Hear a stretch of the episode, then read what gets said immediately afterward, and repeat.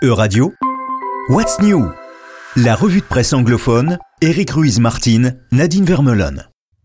A tight race for the just re elected President Macron, who was in danger of falling short of a parliamentary majority after a first round of voting in parliamentary elections last Sunday.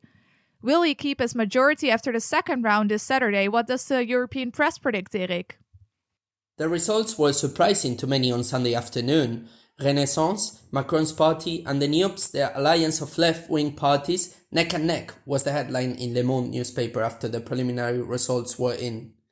French media agreed that Macron was confident he could count on an absolute majority. However, according to Les Echos, the French president believes he is closer to a relative majority than an absolute one. Euronews points out that the numerous polls that are being carried out are also moving further and further away from a renewal of the absolute majority that the French government counted on in last legislature. And what will happen if Macron and his allies fail to secure an absolute majority, according to the press? One of the demands that the NUPES has put on the table throughout the pre-election debate has been the appointment of its leader, Jean-Luc Mélenchon, as prime minister in the event of a coalition victory.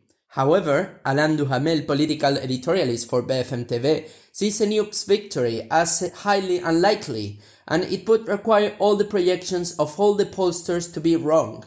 Anyhow, the Huffington Post recalls that in the French constitution, nothing obliged Emmanuel Macron to choose his prime minister from among the winning party in the legislative elections. In any case, Euractiv stresses that everything is pointing toward the Left Alliance falling to get a majority in the second round on 19 June. But then moving on to Ukraine, since there seems to be an important shift in the EU's stance on the country's candidacy, Nadine? Yes, indeed, Eric. After months of debate, several EU officials said this Monday that the European Commission will recommend granting Ukraine official status as an EU candidate country, revealed Politico. Monday's debate in the College of Commissioners followed a surprise visit of President von der Leyen to Kiev last weekend, where she discussed the country's membership bid with President Zelensky. It was her second visit to the capital since the start of the invasion.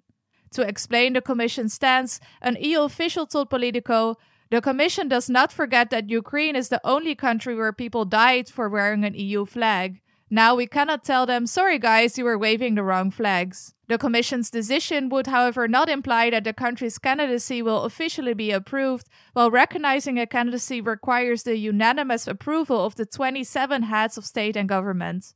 The Netherlands and Denmark have voiced objections, reported Radio Free Europe, with Denmark issuing a diplomatic note warning that Ukraine does not sufficiently fulfill criteria related to the stability of institutions guaranteeing democracy, the rule of law, and human rights. The Netherlands and Denmark are not the only countries who could potentially object. Both Scholz and Macron previously warned that the EU should not fast track the candidate process for Ukraine. Ukrainian outlet Ukrinform stated that granting the country candidate status is key to the country's victory. And what does the press predict? Will this indeed mean that Ukraine will be able to enter the EU soon? Well, even if Ukraine is recognized as a candidate country, this does not mean it will thus join the bloc anytime soon. French President Macron said that even if the country's candidacy is recognized, it will take more than a decade for Ukraine to join the EU, wrote Politico something that could be demoralizing for the invaded country, wrote the newspaper. Some countries, included North Macedonia Montenegro, Serbia, and Albania, have been candidate countries for over 13 years now. There is no existing fast track path to speed up the lengthy membership process, emphasized Bloomberg.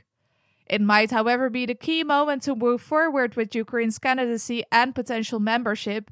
It is the first time most people in European countries support the Ukrainian membership, wrote The Guardian, citing Aliona Getmanchuk, the founder and director of New Europe Center. She noted that if this decision is not taken in June, it will become more and more difficult when there will be more disappointment in European societies as gas prices continue to increase. Recent polls also suggest that support for EU membership amongst Ukrainians has soared to 91% since the start of the invasion. Well, thank you very much, Nadine. And for the listeners, thank you for listening to this week's What's News. And next week, we'll be back with a new overview. Bye bye. Bye bye. C'était What's New, la revue de presse anglophone, à retrouver également sur euradio.fr.